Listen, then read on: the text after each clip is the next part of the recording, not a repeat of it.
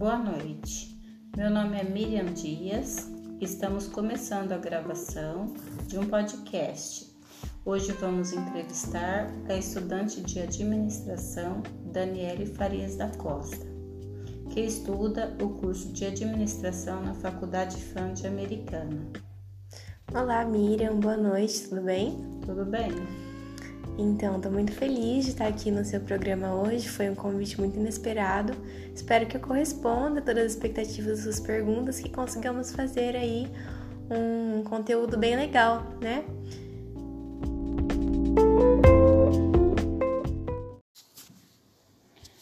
Nosso podcast, Daniele, vai ter um, como objetivo levantar uma pesquisa para avaliar algumas faculdades de Americana no seu caso, então, seria a FAM.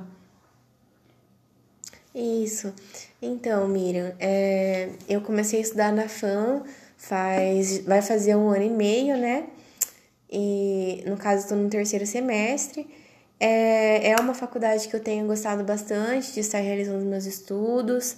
E ok, então entendi, vamos começar, né? Então podemos dar início a essa entrevista? Podemos sim. Quantas perguntas seriam para mim hoje? Cinco perguntinhas, Daniele. Ah, ok. Vai. Vamos às perguntas então, Dani? Vamos. Então vamos lá. Primeira perguntinha. Quando nos referimos à análise de mercado, quais variáveis do macro ambiente devem ser monitoradas? Bom, Miriam, existem cinco variáveis, né, na verdade, que o gestor deve estar sempre atento, porque na análise de mercado a gente tem que analisar esses fatores, porque senão nós não temos consciência do ambiente que o nosso que o setor da nossa empresa está inserido. Nós não temos nós não temos consciência dos dos problemas com os concorrentes, nós não temos informações sobre os fornecedores, clientes. Então, primeiro, o necessário, primeiro de tudo, é saber no setor que a empresa está inserida, né? E aí depois estudar as variáveis do macroambiente. E aí a análise de mercado acaba ajudando a gente a encontrar os caminhos para começar bem um negócio, crescer no decorrer do tempo, ajuda também a gente otimizar os esforços, colocar energia nas ações que realmente podem fazer diferença e etc. Então vamos lá. As, os cinco fatores que o gestor pode estar analisando são os naturais, né? Que tem a ver com os recursos naturais disponíveis para a empresa, ou os que são afetados, né, por eles. Tem os demográficos, que são mais característicos da população, os econômicos, que englobam tudo que esteja relacionado à economia nacional ou global, como, por exemplo, crescimento econômico, distribuição de renda. Tem os fatores tecnológicos, né? Que são as mudanças, que você tem que estar sempre atento para ver se a, a sua empresa está habituada com as tecnologias atuais, é, enfim. Tem o, os fatores socio, socioculturais, né? Que estão variável, que essa variável ela está relacionada aos hábitos e às tradições de uma comunidade. Porque quando a gente tem uma empresa, a gente tem que estudar os nossos clientes. Se a gente não souber o meio cultural que os nossos clientes estão envolvidos, então nós não, não conhecemos nossos clientes. Nós não conhecemos nossos clientes, nós não temos uma relação com ele. E tem um fator político legal. E essa variável compõe tudo que esteja relacionado à legislação, como por exemplo as leis, políticas, tudo que é no jurídico fica nesse fator. Então são esses cinco fatores que a gente tem que estar tá analisando quando fazemos a, a busca da, do mapa do mercado para a gente ter a nossa empresa. Ok, Daniele. Agora, fale um pouco das variáveis que influenciam o comportamento de compra do consumidor. Então, consumidor, né, os nossos clientes, eles são influenciados a comprar os nossos produtos. Então, são várias as coisas que acabam, vamos por entrando na, na mente do consumidor quando ele vai fazer uma compra. E o gestor tem que estar tá atento também a essas variáveis, né? E vamos falar um pouco sobre elas então. Ah, essas variáveis elas são compostas pelas culturais, sociais, pessoais e psicológicas, né? Falar um pouquinho de cada uma. As variáveis culturais, elas são relacionadas aos valo valores, pouco aqui, aos valores e à cultura de cada um. Essa variável, ela é subdividida, né, em subcultura, refere-se à nacionalidade, religião e grupos sociais.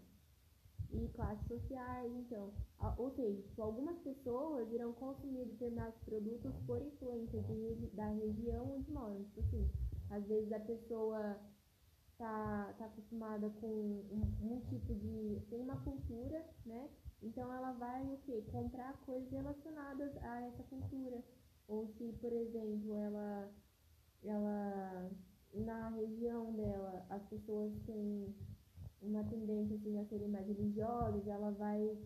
A, quando, quando ela for comprar, né, o, o alvo das compras delas vão ser coisas relacionadas ao que ela está acostumada.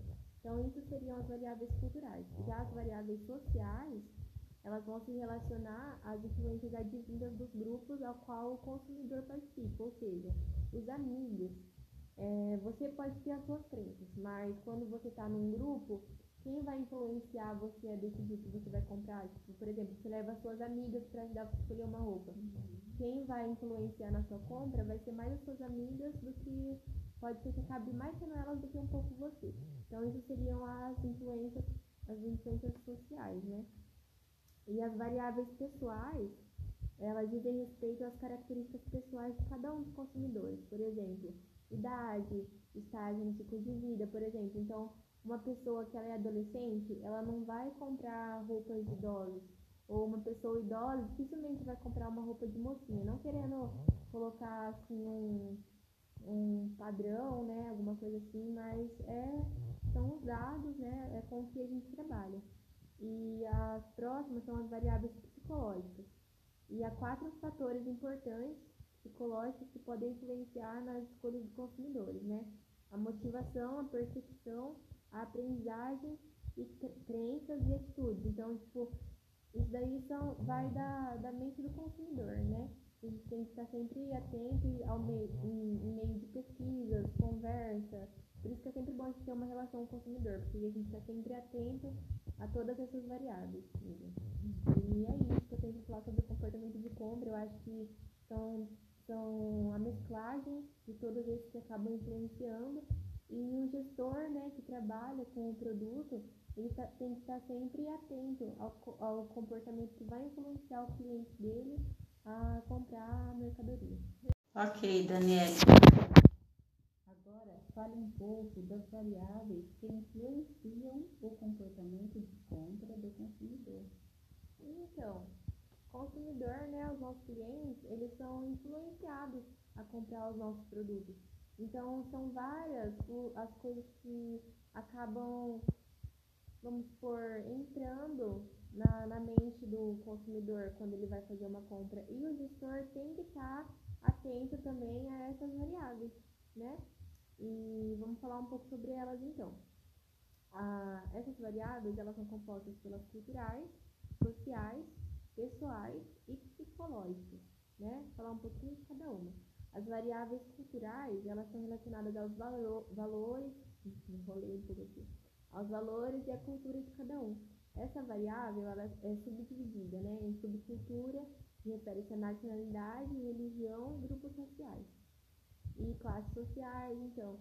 Ou seja, tipo, algumas pessoas irão consumir determinados produtos por influência de, da região onde moram. Tipo assim, às vezes a pessoa tá, tá acostumada com um, um, tipo de. tem uma cultura, né? Então ela vai o quê? Comprar coisas relacionadas a essa cultura. Ou se, por exemplo, ela, ela na região dela as pessoas têm uma tendência assim, a serem mais religiosas, ela vai. A, quando, quando ela for comprar, né, o, o alvo das compras delas vão ser coisas relacionadas ao que ela está acostumada. Então, isso seriam as variáveis culturais. Já as variáveis sociais, elas vão se relacionar às influências advindas dos grupos ao qual o consumidor participa, ou seja, os amigos. É, você pode ter as suas crenças, mas quando você está num grupo, quem vai influenciar você a decidir o que você vai comprar? Tipo, por exemplo, você leva suas amigas para ajudar a escolher uma roupa. Quem vai influenciar na sua compra vai ser mais as suas amigas do que pode ser que acabe mais sendo elas do que um pouco você. Então, isso seriam as influências, as influências sociais, né? E as variáveis pessoais, elas dizem respeito às características pessoais de cada um dos consumidores. Por exemplo, idade, estágio no ciclo de vida, por exemplo. Então, uma pessoa que ela é adolescente, ela não vai comprar roupas de idosos. Ou uma pessoa idosa dificilmente vai comprar uma roupa de mocinha, não querendo colocar assim um, um padrão, né, alguma coisa assim, mas é, são os dados, né, é com que a gente trabalha. E as próximas são as variáveis psicológicas. E há quatro fatores importantes psicológicos que podem influenciar nas escolhas dos consumidores, né? A motivação, a percepção, a aprendizagem e crenças e atitudes. Então, tipo, isso daí são, vai da, da mente do consumidor, né? A gente tem que estar sempre atento ao meio, em, em meio de pesquisas, conversa. Por isso que é sempre bom a gente ter uma relação com o consumidor, porque a gente está sempre atento a todas essas variáveis. E é isso que eu tenho que falar sobre o comportamento de compra. Eu acho que são, são a mesclagem de todos esses que acabam influenciando e o gestor né, que trabalha com o produto, ele tá, tem que estar sempre atento ao, ao comportamento que vai influenciar o cliente dele a comprar a mercadoria. Agora, cite algumas competências que um líder precisa ter. Bom, Miriam, então, é, isso é super importante da gente conversar porque é um dos assuntos base do curso de administração, né? Porque é, tem muita diferença entre você ser um líder e você ser só um chefe, né? Então, o que diferencia você do líder, quer dizer, o líder do chefe vai, vai ser esses que eu vou citar agora. Então, quando você é um líder, você trabalha com pessoas, você tem que saber lidar com elas. E para você lidar bem com as pessoas, você tem que se conhecer, você tem que você tem que estar tá atento, né? É, então, um, é bastante importante que o líder ele conheça ele mesmo, as suas próprias emoções, os próprios sentimentos, medo, insegurança, ansiedade, porque se ele não conhece ele mesmo, ele não vai conseguir lidar com as pessoas, né? Então, o primeiro de tudo é autoconhecimento. E o próximo é espírito de equipe. Porque assim, quando você é um líder, você não somente lidera as pessoas, você faz parte da equipe. Então você precisa saber motivar, você precisa saber entrar para resolver os problemas e não só ficar falando, sabe? Então tudo isso faz parte de ter um espírito de equipe. Daí tem o bom relacionamento, né? Que é sempre importante o líder criar bastante vínculos, fazer parcerias, não só com os funcionários no interno, mas também no externo, é, fazendo parcerias para arrecadar novos benefícios para a empresa, né? E é sempre bom também saber ouvir o que os seus funcionários têm a falar, é, estar aberto, né? Ter a mente aberta, porque várias mentes pensam melhor do que uma sozinha, embora seja o líder. Você tem que estar meio que aberto às pessoas, entendeu? Você não pode achar que você é mais do que elas. E o, o líder também precisa ser flexível, né? Precisa lidar bem com mudanças, então, assim, é, precisa saber se habituar, né? Que nem agora com a pandemia. Quem não se adequou acabou que se destruiu, né? Então é isso. É, pandemia entrou, é, os comerciantes aprenderam a trabalhar com máscaras, aprenderam a trabalhar com higiene, entendeu? Então tem tudo isso. Precisa ser flexível ao ambiente que, que você está inserido ali, entendeu? Legal, legal.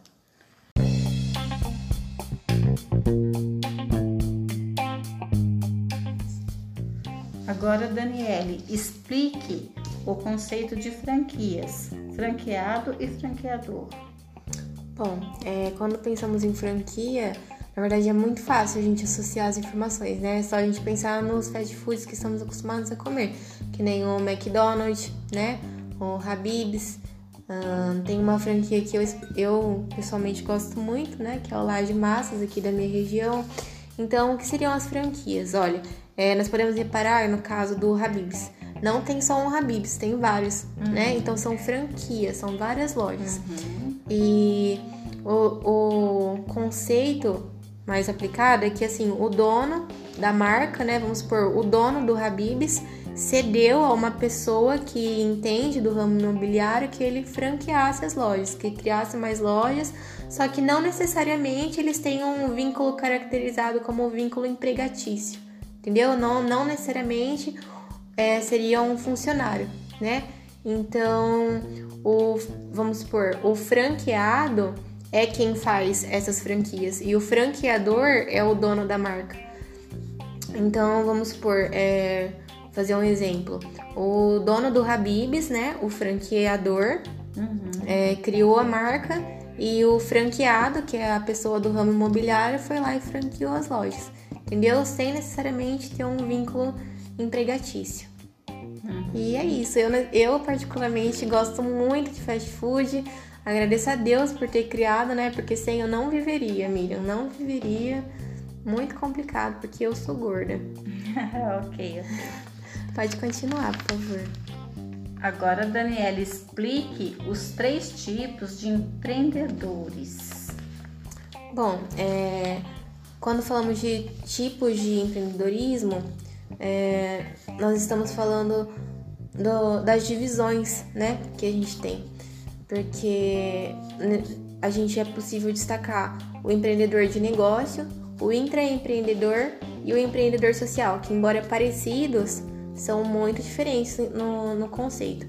Vamos lá, então o empreendedor de negócio é o que a gente está mais acostumado a conhecer, né? Que é aquele que cria o negócio com o intuito de ganhar dinheiro, gerar empregos, né? Vamos supor, é, o, o, o, ah, é, vamos supor uma empresa. Você conhece alguma, alguma empresa, Miriam, que o, aquela empresa de brinquedos que tem aqui na cidade, o Pio, sabe? Pio. Então, o Pio criou a empresa de brinquedos e ele ganha dinheiro, gera empregos, então ele é um empreendedor de negócio.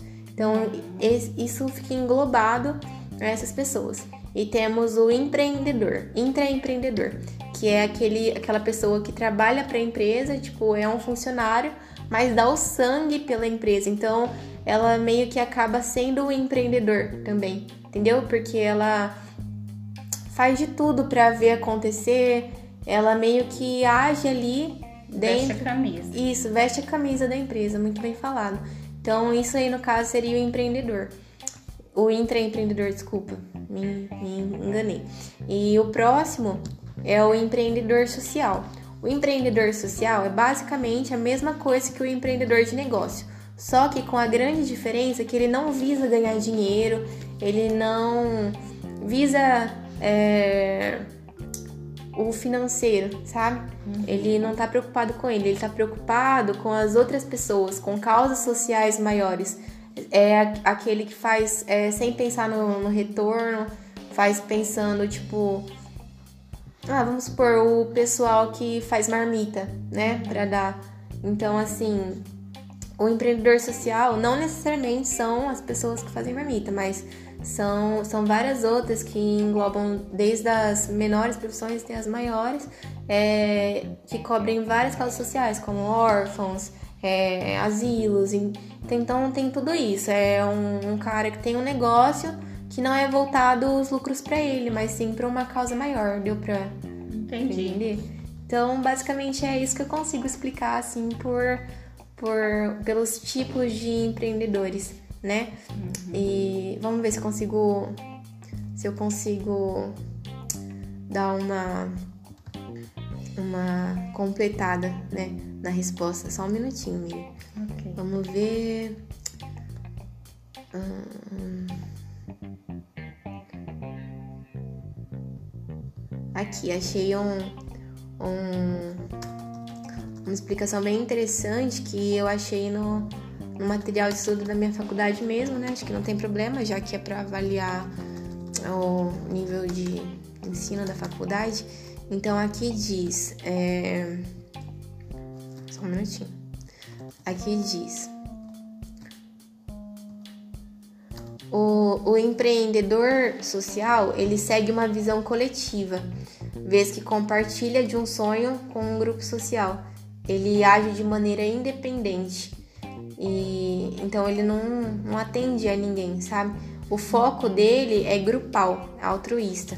As relações são as pessoas da comunidade. Os resultados é o atendimento ao usuário, a motivação é externa. Ele é movido pela criatividade, por desafios, superar algum problema social. E, já que é, e isso é diferente do empreendedor e do intraempreendedor.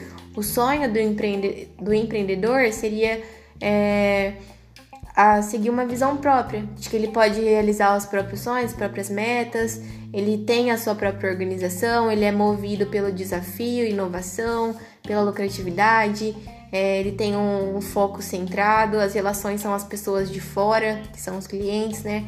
E o intraempreendedor já seria diferente, ele tem a motivação pelo reconhecimento, vamos supor, se é um funcionário, você não, não tem uma motivação maior quando o seu chefe te elogia, é, e assim, ele tá lá para dar o sangue, né? Então as relações são as pessoas de dentro da organização, que seriam no caso outros funcionários. Então eu espero que tenha dado para entender aqui, vi isso em uma tabela aqui do meu material de estudo.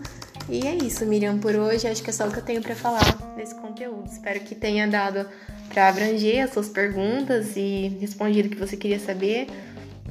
Ok, Daniela, muito obrigada pela entrevista. E você não vai me dar um feedback do que você achou da entrevista?